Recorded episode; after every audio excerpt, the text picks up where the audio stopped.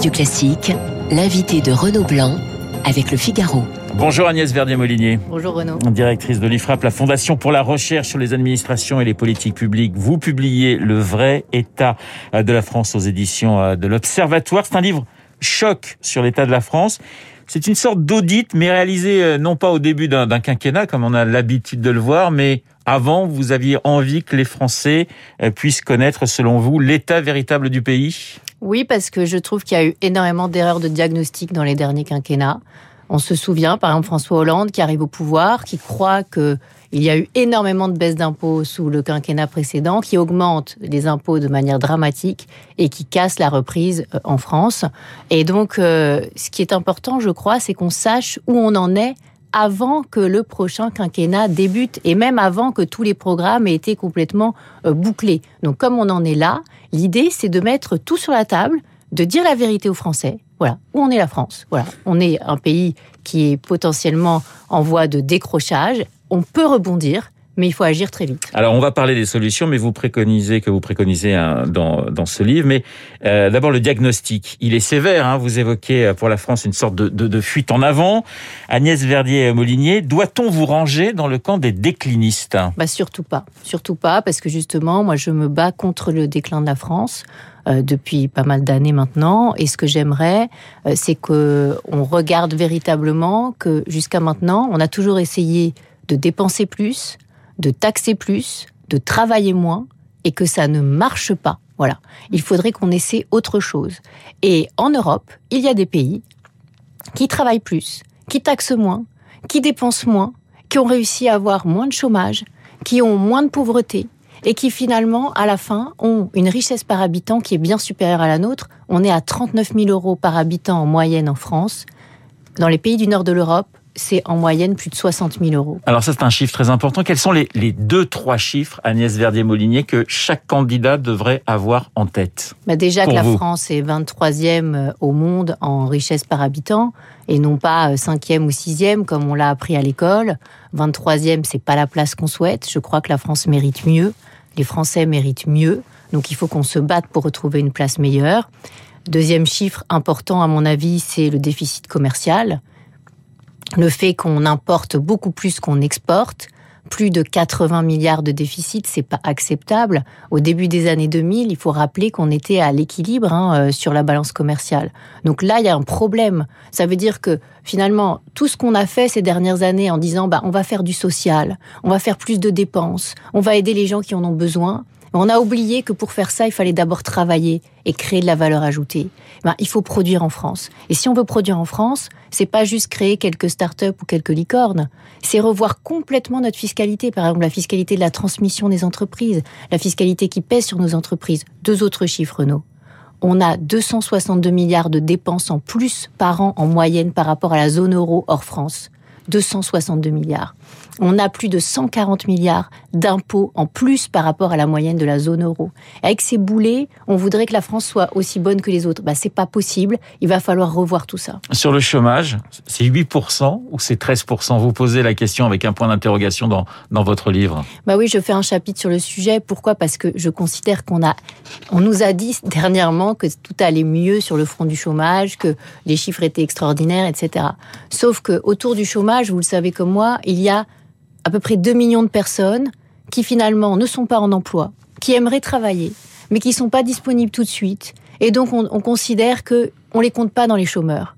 Bah, ça c'est quand même un peu ennuyeux parce qu'on a un des du chômage en Europe qui est parmi les plus élevés. Donc si on ajoute ces personnes-là, on n'est pas à 8%, on est à 13%. Et c'est beaucoup plus par rapport aux autres pays. Je ne vais pas rentrer dans tous les détails de chiffres, mais en réalité, euh, on se rend compte que ça va pas si bien sur le front de l'emploi que ça, que si nos jeunes sont moins au chômage, c'est aussi parce qu'ils restent beaucoup plus longtemps en études. Vous l'avez vu aussi, hein, plus de six ans en moyenne maintenant pour euh, la jeunesse de France qui continue à rester en études pour éviter d'aller justement sur le marché du travail. Et ça, et ça, malgré tout ce qui a été mis en place en termes de dispositifs, de formation, etc., pour compter moins de chômeurs en France. Donc là, il y a vraiment un sujet. On va parler de l'inflation dans, dans, une seconde, mais euh, évidemment, vous l'avez évoqué, il y a la question de la dette. Sauf que certains font remarquer que bah, c'est le moment d'emprunter puisque les taux d'intérêt sont très bas. Qu'est-ce que vous répondez, Agnès Verdier-Molinier, à certains économistes qui disent oui, il faut s'endetter aujourd'hui? Je réponds que c'est ce qu'on nous a toujours dit. Et que malheureusement, on a plus de 700 milliards de dettes sous ce quinquennat. Qu'au quinquennat précédent, on en avait 400 milliards de plus et à celui d'avant, 600 milliards de plus. Alors quand on est à bientôt 3000 milliards de dettes, quand on est à entre 114 et 115% de dettes par rapport à la richesse nationale, il faut peut-être se réveiller, arrêter de dire qu'on va emprunter tous azimuts encore, en plus pour des dépenses de fonctionnement. Parce que Renault, on n'emprunte pas pour investir, on emprunte pour fonctionner. Donc, euh, ce que je leur dis, c'est que attention, la France va encore avoir besoin de 300 milliards pour se financer cette année sur les marchés, l'année d'après aussi, l'année d'encore après aussi. Comment on va faire quand la Banque centrale européenne va sortir un peu plus, et elle l'a déjà annoncé, de ces programmes de mhm. rachat de dettes publiques. En fait, on avance avec un déambulateur. Hein. Faut, faut pas être. Euh, euh, la France avance avec un déambulateur. Image d'Agnès Verdier-Molinier. Mais bien sûr, c'est ça la réalité. Pourquoi? Parce que s'il n'y avait pas ces programmes d'achat euh, de dettes massifs de la Banque centrale européenne, on aurait des taux beaucoup plus élevés, on aurait beaucoup plus de mal à trouver des financements pour la France. Donc ça, à Bercy, ils en sont tout à fait conscients. Donc je comprends que le gouvernement ait envie de nous dire que tout va toujours bien, mais il faut aussi voir les choses en face, la réalité en face. Et moi, avec ce livre, je veux remettre les chiffres à l'endroit et redire la réalité de ce que nous vivons et de ce que nous allons avoir à vivre. Le vrai état de la France, euh, j'aimerais vous interroger sur sur l'inflation parce qu'effectivement c'est aujourd'hui une, grande inquiétude pour euh, pour l'ensemble des Français. Tous les candidats à la présidentielle disent aujourd'hui il faut augmenter les salaires. Est-ce que vous êtes d'accord? Ça part de, Jean-Luc Mélenchon à Valérie Pécresse, en passant par euh, par Marine Le Pen et d'autres. Est-ce que vous êtes aussi pour une augmentation des salaires? D'abord, je voudrais expliquer que s'il y a beaucoup d'inflation en ce moment, c'est aussi parce qu'on a mis beaucoup d'argent public sur la table, parce que la Banque Centrale Européenne a une politique monétaire très accommodante et parce qu'aussi on garde des taux euh, extrêmement faibles au niveau euh, de euh, la Banque Européenne, de cette BCE, qui n'a pas décidé de remonter encore ses taux directeurs, alors que d'autres banques centrales ont décidé de le faire pour contrer l'inflation. Donc il y a un double discours. C'est-à-dire que d'un côté, on nous dit on va maintenir l'inflation en dessous de 2%, mais vous avez vu comme moi, en 2021, en zone euro, on a été à 5%. Oui. Donc on n'a pas du tout maintenu autour de 2%.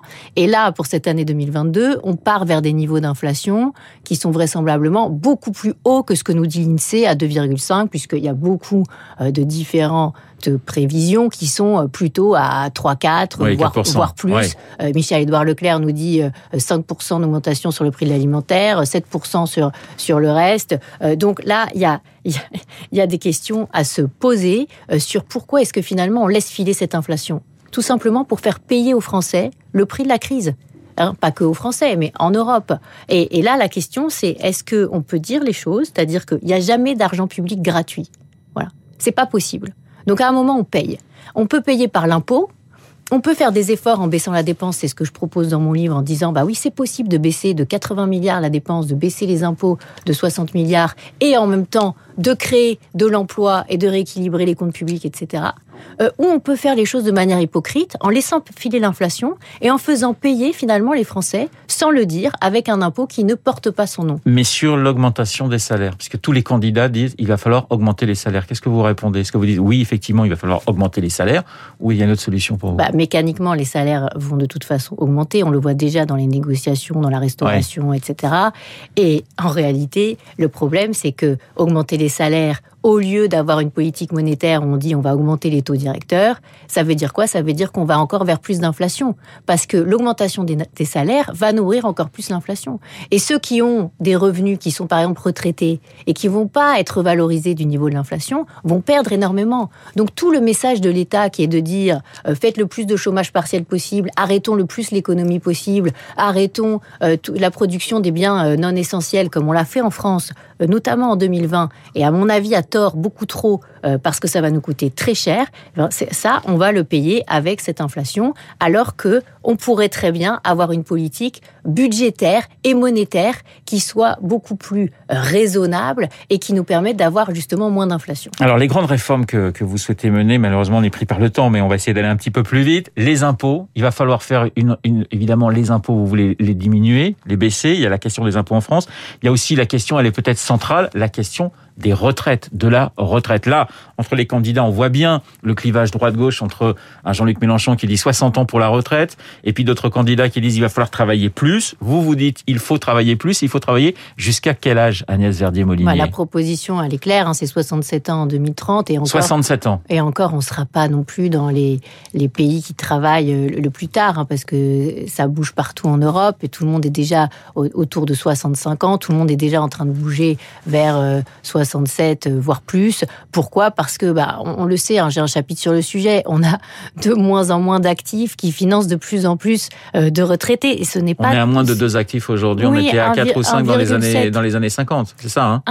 1,7 actifs qui financent un retraité, eh bien ça c'est c'est pas possible euh, de, de, continuer comme ça. Euh, tous ceux qui proposent la retraite à 60 ans finalement nous emmèneraient dans le mur et je crois que les Français vont tout à fait choisir entre ceux qui vont leur dire on continue à raser gratis, on continue à dépenser plus, on continue à travailler moins, et ceux qui vont leur dire, bah maintenant, euh, il y a un autre chemin pour la France qui peut peut-être permettre de produire plus, de créer plus d'emplois, d'être un peu plus riche. Donc là, on voit vraiment se dessiner différents camps dans les candidats, les très dépensiers, et puis ceux qui vont essayer de redresser la barre. Alors il y a la question du nombre de fonctionnaires en France. Vous êtes pour une réduction euh, de, euh, de ces fonctionnaires. Or aujourd'hui, on dit qu'on manque d'infirmières, on dit qu'on manque de policiers, on dit que dans la justice, il faut recruter. Alors comment faire pour euh, diminuer cette, cette fonction publique tout en recrutant à côté dans, dans, dans des secteurs régaliens extrêmement importants? Il faut faire ce qu'ont fait les autres pays d'Europe, ils ont décentralisé. Ils ont arrêté de doublonner entre euh, l'État, les territoires, la Sécu, comme nous, on le fait euh, en permanence. L'exemple du RSA, par exemple, est intéressant. L'État reprend la gestion du RSA de Seine-Saint-Denis. Mais pourquoi on ne reprend pas la gestion du, RSA euh, de, tous les départements? Pourquoi est-ce que c'est départements et les CAF qui gèrent ça? Alors que c'est l'État qui gère la prime d'activité, alors que c'est l'État qui gère le contrat d'engagement des jeunes, alors que c'est l'État qui gère l'allocation adulte handicapé. Supprimer tout ce qui est doublon pour vous, Agnès L'organisation de la France est totalement ubuesque. Ça nous coûte 84 milliards de coûts supplémentaires de production de nos services publics. On a plus de 500 000 agents en plus dans nos services publics par rapport à la moyenne des pays qui nous ressemblent.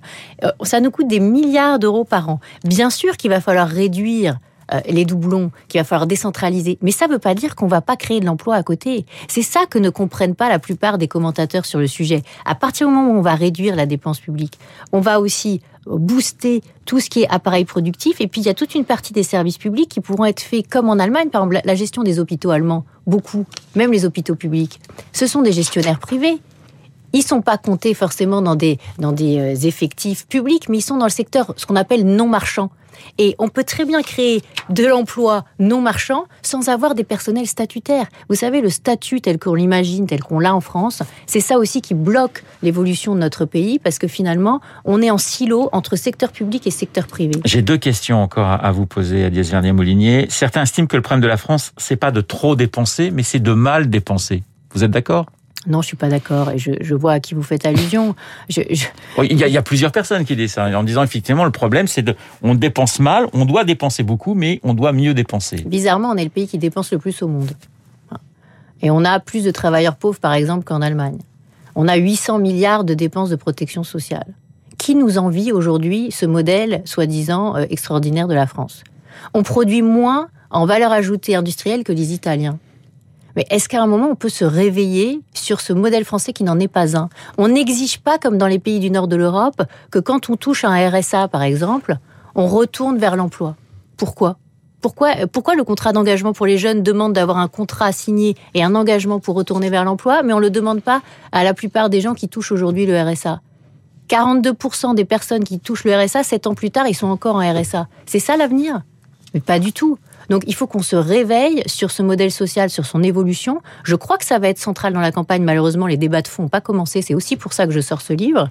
Parce que ce modèle, soi-disant, doit énormément évoluer pour être un modèle qui favorise et incite au travail et non pas est toujours dans une logique de dépenser plus et d'assister plus parce que finalement, ça ne résout absolument rien. Il me reste 20 secondes, mais j'ai lu une interview de vous ce week-end où vous dites que la principale qualité attente du futur chef de l'État, c'est de créer le consensus. Rien ne sert de monter les Français les uns contre les autres. C'était une façon pour vous de, de viser Emmanuel Macron et je vous demande une réponse très courte. Non, je pense que je vise tous les, candidats.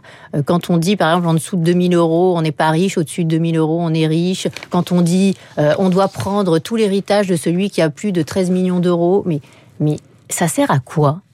Ça nous amène où? Ça, ça, ça crée quelle cohésion dans la société française? Est-ce que les Français vont, vont croire que c'est parce qu'il y a des riches que euh, et qu'il faudrait les supprimer que finalement on aurait moins de pauvres? C'est pas vrai. Il y a deux fois plus de milliardaires en Allemagne. Il y a plus d'entreprises exportatrices et ils ont moins de, pauvres au final. Donc finalement, et, moins de chômeurs. Donc qu'est-ce qu'on propose aux Français? On propose de les mettre chacun dans des petites boîtes en disant toi t'es riche, toi t'es pas riche, toi t'es ceci, toi t'es cela. Ou alors on leur dit on va bosser ensemble pour reconstruire un pays, pour pour avoir un sursaut, pour finalement euh, que notre pays euh, ait la place qu'il mérite à la fois dans le monde, euh, en Europe. Je, crois que c'est possible. J'essaie de, de proposer des solutions dans ce livre. C'est pour ça que je dis qu'il faut créer du consensus. Il faut créer du consensus autour du diagnostic pour ensuite aller de l'avant et construire sur du solide. Merci Agnès Verdier-Molinier, la directrice de l'IFRAP qui publie Le vrai état de la France aux éditions de l'Observatoire. 8h31 sur Radio Classique. Dans un instant, l'essentiel de l'actualité avec Charles Bonner. Vous écoutez Radio Classique. Avec la gestion Carmignac, donnez un temps d'avance à votre épargne.